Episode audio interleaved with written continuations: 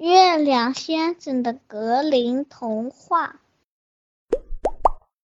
你好呀，大朋友和小朋友们，我是月亮先生。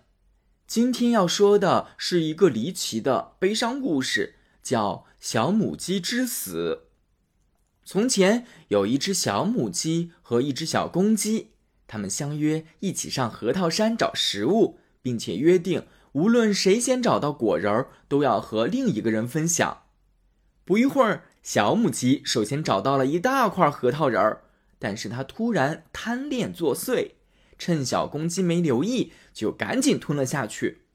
不料果仁太大了，卡在喉咙里下不去，它紧张极了，担心被噎死，于是大叫：“小公鸡，救救我！求求你了，快去替我弄些水来，不然我就要被噎死了。”小公鸡一听到，便以最快的速度跑到泉水边，祈祷说：“泉水，泉水，请你分给我一点水吧！小母鸡被一块核桃仁噎住了。”泉水说：“嗯，那你得先去找一个新娘，从她那儿要一段红绸来。”于是小公鸡跑到新娘那儿，气喘吁吁地说。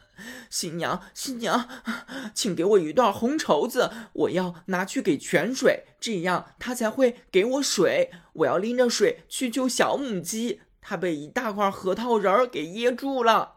新娘说：“这样呀，那你先去柳树上把我的花冠取过来吧。”小公鸡于是又跑到柳树下，从柳枝上取下了花冠，交给新娘。新娘这才捡了一段红绸递给小公鸡，接着小公鸡连忙拿上红绸送给泉水，泉水便依照约定给了小公鸡一些水。可是等小公鸡带着水赶到时，一切都太迟了，小母鸡已经咽气儿了。于是小公鸡放声痛哭，其他小动物都赶过来表示哀悼。六只小老鼠。坐了一辆小车，打算把小母鸡运到墓地去。车坐好了之后，他们自己套上了拉绳，让小公鸡驾车。路上，他们还遇到了一只狐狸。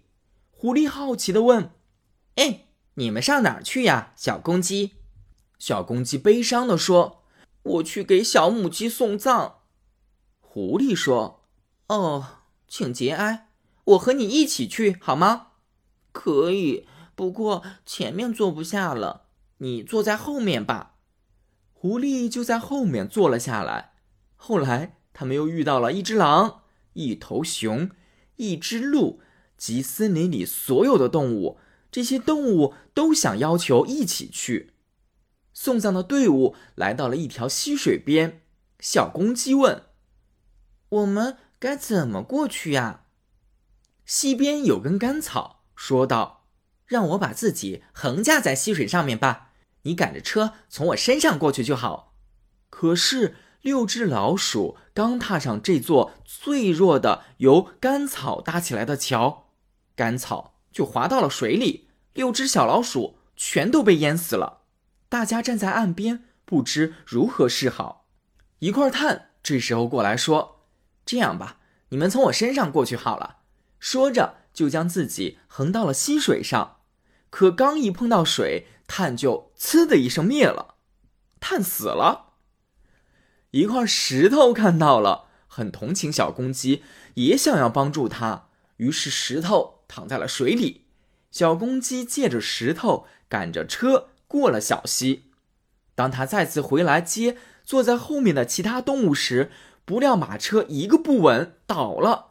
结果动物们全部落水淹死了，只有小公鸡和死去的小母鸡留在了岸上。后来啊，小公鸡只好挖了个墓穴，把小母鸡埋了，自己则坐在墓旁边，悲伤的哭起来了。